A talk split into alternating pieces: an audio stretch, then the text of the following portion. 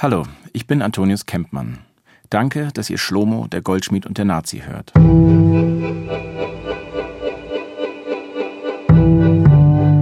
Ich erzähle in dem Podcast die Geschichte von Schlomo Schmeißner, der 15 Jahre alt war, als er nach Sobibor kam.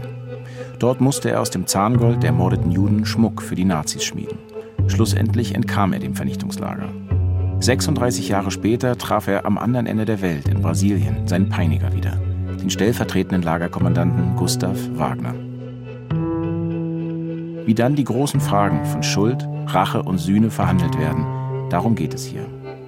Und in dieser Extrafolge geht es vor allen Dingen um Sobibor, das Vernichtungslager, von dem, wenn es nach den Nazis gegangen wäre, nie jemand etwas erfahren hätte. Eine Doku des Fernsehsenders Arte erzählt die Geschichte des Lagers, das erst spät entdeckt wurde und noch später aufgearbeitet werden konnte. Und das ist bemerkenswert, da man sich nach dem Krieg bemüht hatte, das Lager so gut wie möglich unsichtbar zu machen. Es ließ sich anfangs schlecht, fast gar nicht dokumentieren. Aber ein besonderer Fund macht es dennoch heute möglich. 1942 war mit dem Bau Sobibors, diesem deutschen Lager in Polen zur Vernichtung von Juden, begonnen worden. Sobibor lag abgeschieden an der östlichen Grenze Polens. Es hatte einen Eisenbahnanschluss, das war wichtig.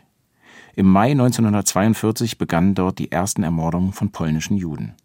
Wir hören hier einen Auszug aus der Doku. Sobibor steht für die straff organisierte Ermordung von Juden in Gaskammern. Von den Nationalsozialisten zynisch als die Endlösung der Judenfrage bezeichnet.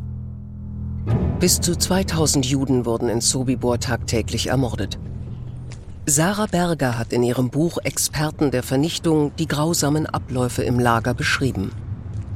Die Deportierten kamen an der Rampe im Lager an. Äh, dort wurden sie unter Anwendung von Gewalt zum Aussteigen gezwungen. Sie liefen weiter in das Lager 2, wo ihnen eine Ansprache gehalten wurde.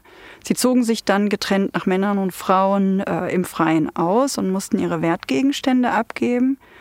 Dann begaben sich die Deportierten in den sogenannten Schlauch. Das war ein mit Stacheldraht umzäunter Weg, der direkt in den eigentlichen Vernichtungsbereich führte. Auf dem Weg dorthin wurden den Frauen noch die Haare geschnitten. Direkt in den Gaskammern angekommen, wurden die Menschen in wenigen Minuten ermordet. Dieser gesamte Prozess des, äh, des Mordens, äh, der im Lagerjargon Transportabfertigung genannt wurde, dauerte wenige Stunden. Anfangs konnten viele Jüdinnen und Juden gar nicht glauben, dass die Deutschen tatsächlich Vernichtungslager bauten, um Frauen, Männer und Kinder ausnahmslos zu ermorden. Es kamen auch Briefe an, worin stand, dass sie arbeiteten und es gut hätten. Diese Briefe waren, wie ich später erfuhr, gefälscht oder unter Zwang geschrieben worden. Ich selbst habe keinen Brief erhalten. In Grodno, einer polnischen Stadt im Dreiländereck Polen, Litauen, Belarus, hörten wir von Polen, dass die abtransportierten Juden getötet worden seien.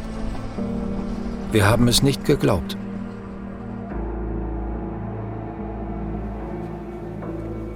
Franziska Bruder hat die Schicksale vieler deportierter Juden in dem Buch Das eigene Schicksal selbst bestimmen zusammengefasst. Die Juden wurden ja mehrheitlich mit Zügen nach Sobibor deportiert und die polnischen Juden mehrheitlich in Viehwaggons. Und ähm, das bedeutete, dass sie mit mehr also mehr als 80, ähm, in der Regel auch mehr als 100 Personen in einen Waggon gepfercht wurden. Das hieß ähm, also akuter Sauerstoffmangel, das hieß extreme, extrem beengter Raum. Das bedeutete im Sommer ähm, große Hitze und im Winter starke Kälte, weil die Menschen auch oft stundenlang auf der Strecke standen oder sowieso ähm, über mehrere Tage auch unterwegs waren. Bis sie hier waren, war die Sterblichkeit in den Waggons extrem hoch. Und in dem Augenblick, wo die Funktion der Vernichtungslager bekannt war, und so auch bei Sobibur, ist es halt dazu gekommen, dass Menschen aus den Zügen flüchteten. Und zum Teil das halt auch massenhaft. Ich bestieg den Viehwaggon als eine der ersten. So konnte ich nah beim Fenster stehen. Es wurde immer enger. Immer mehr Menschen wurden in den Waggon gestoßen, obwohl man bereits nicht mehr atmen konnte. Neben mir stand ein Arbeitskollege, der sich an der Waggonwand abstützte und versuchte, mit seinen Armen sein Kind vor dem Druck der Menschenmasse zu schützen. Irgendwann erloschen seine Kräfte und er hat mit seinem eigenen Körper sein Kind erdrückt. Es wurde unerträglich heiß. Die Menschen wirkten und schrien, dass sie erstickten. Als ich wieder zu mir kam, suchte ich bei den Leichen nach passender Kleidung für den Fall, dass ich den Sprung überleben sollte. Zwei Männer sprangen vor mir, jeweils gefolgt von einer Serie von Schüssen. Dann sprang ich. Direkt nachdem ich mich wieder orientieren konnte, wollte ich die im Ghetto verbliebenen Menschen warnen, dass sie sich um keinen Preis lebend in die Waggons stecken lassen sollten.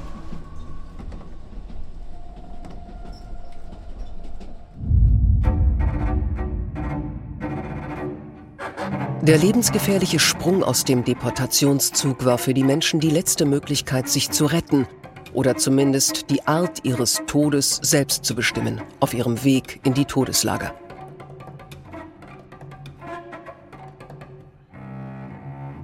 Sobibor gehörte zur Aktion Reinhard. Fast zwei Millionen Menschen wurden bis Oktober 1943 im Rahmen der Aktion ermordet. In Sobibor hatten die Nazis im Mai 1942 mit der Vernichtung begonnen. Täglich ermordeten sie bis zu mehrere tausend Menschen. Als die Aktion beendet wurde, wollte man alle Spuren verwischen. Dazu heißt es in der Doku, die Anlagen wurden abgerissen, die letzten Leichen verbrannt, der Boden umgepflügt und die Gelände in angeblich landwirtschaftliche Nutzflächen umgewandelt. Die Vernichtungslager waren geheim und sollten auch geheim bleiben. Und beinahe wäre das auch gelungen. Weiter heißt es, von den Orten, wo zwischen März 1942 und Oktober 1943 knapp zwei Millionen Menschen ermordet worden waren, war nichts mehr übrig. Die Lager und Baracken waren verschwunden. Auch von den Gaskammern war nichts mehr zu sehen. Von Sobibor war lange Zeit kaum etwas bekannt. Die Nationalsozialisten hatten es mit Bäumen bepflanzt, um eine spätere Rekonstruktion der Opferzahlen unmöglich zu machen. Von Mord und Massengräbern war kaum mehr etwas zu erahnen. 1965 wurde ein Denkmal aufgestellt, um an die Opfer in Sobibor zu erinnern.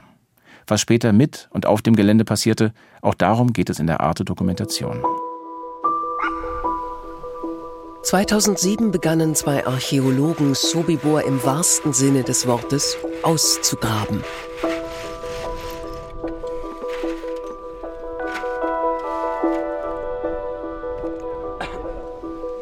Der Israeli Joram Haimi und der polnische Archäologe Wojciech Masurek. In anderen Lagern waren die ehemaligen Anlagen durch Gedenkarchitektur überbaut oder aus anderen Gründen unzugänglich gemacht worden. Hier hatten die Archäologen die Möglichkeit, ein komplettes Mordlager der Nationalsozialisten wieder auszugraben und so sichtbar zu machen. Also äh,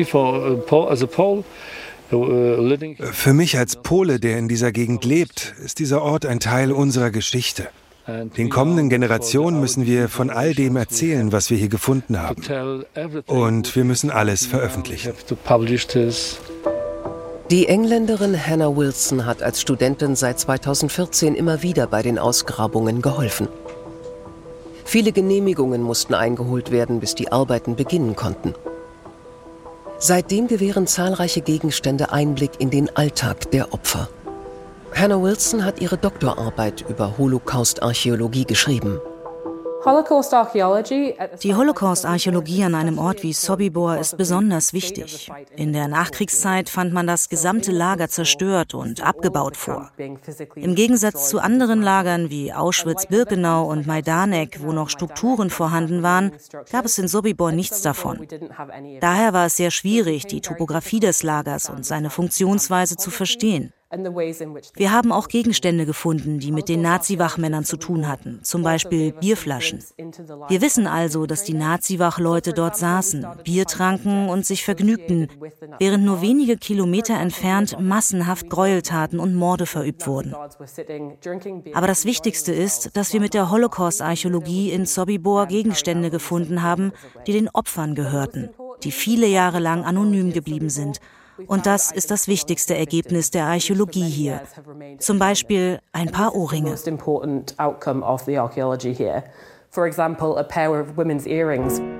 Im Jahre 2020 gab ein weiterer Fund Einblick in die Geschehnisse im Lager. Der Enkel eines stellvertretenden Lagerleiters fand im ehemaligen Haus seines Großvaters mehrere Alben mit 360 Fotos, von denen 49 das vergessene Vernichtungslager Sobibor zeigen.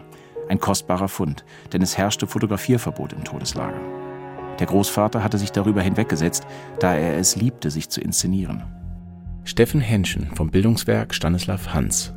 Im Endeffekt waren das am Ende über 360 Fotos, die darstellen das gesamte Leben dieses deutschen Täters, die gesamten Orte, in denen er eingesetzt war. Unter anderem waren da eben auch 49 Motive aus Sobibor dabei. Und das ist natürlich sehr besonders gewesen, weil es gibt eigentlich zu den Lagern der Aktion Reinhardt kaum fotografische und bildliche Überlieferungen. Das ist jetzt anders. Die Fotos zeigen, wo die Lagerinsassen lebten und arbeiteten wo die Kleider und Wertsachen der Opfer sortiert wurden und wo sie starben. Sie zeigen, wie die SS-Männer ihre Freizeit verbrachten, wo sie aßen und tranken, Musik hörten und in der Sonne saßen. Interessant an den Fotos ist auch die besondere Charakteristik des Lagers Sobibor. Annika Wienert hat als Kunsthistorikerin mit den Fotos gearbeitet. Sie sieht 49 Fotos aus Sicht der Täter. Wir denken, wenn wir an Lager denken, dann denken wir an Strukturen wie das Konzentrationslager Auschwitz-Birkenau oder die anderen großen Konzentrationslager, die sich im Reich befanden. Das sind mehr oder weniger militärisch wirkende Anlagen. Da gibt es diese parallel aufgebauten, rechtwinklig angeordneten Barackenreihen. Da ist alles rechtwinklig und uniform. Und hier haben wir nun einen ganz anderen Charakter an Architektur, eine ganz eigenartige, befremdliche, leicht spießige, ja, Freizeit, Bungalow, man kann es nicht so richtig fassen, Ästhetik, die also uns vor eine große Herausforderung stellt, das zu integrieren in eine Erinnerung an das Leid, an die Verbrechen, an die Gewalttaten, die hier stattgefunden haben.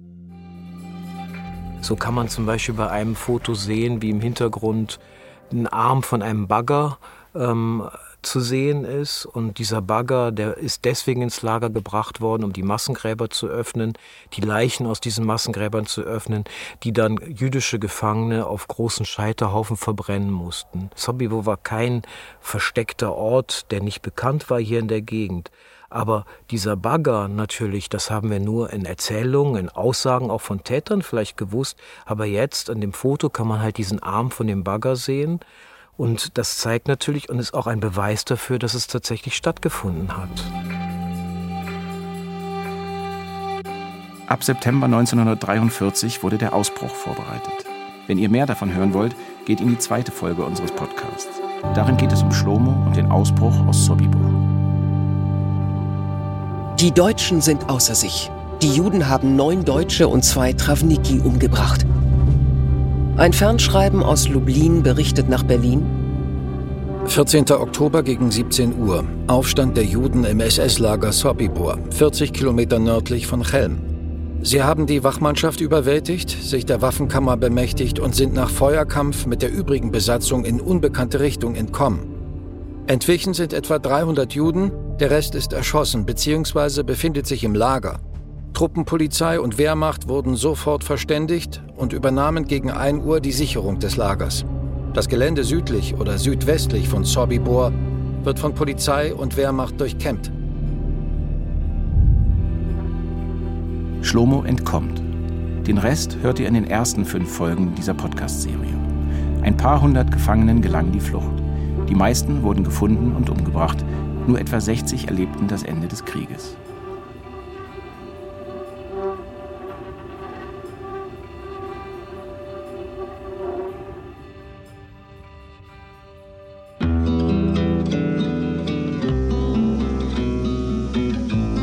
Schlomo, der Goldschmied und der Nazi.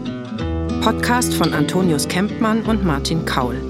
Mit Johannes Nichelmann und Janis Gebhardt. Alle Episoden in der ARD Audiothek.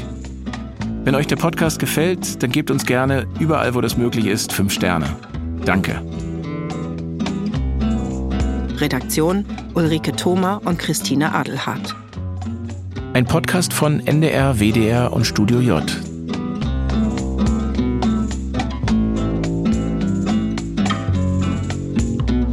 In dieser Extra-Folge hört ihr Ausschnitte aus der Arte-Dokumentation Sobibor, Anatomie eines Vernichtungslagers von Gabi Schlag und Benno Wenz. Ihr findet den Film in der Arte-Mediathek. Und wenn ihr euch für die Zeit des Nationalsozialismus interessiert, dann hört auch in den Dreiteiler Adam und Ida rein, in der NDR Featurebox. Darin geht es um Zwillinge, Bruder und Schwester, die im Holocaust getrennt wurden. Sie wuchsen bei Pflegefamilien auf und suchten sich gegenseitig ihr Leben lang. Eine sehr besondere Geschichte, die vom Holocaust erzählt.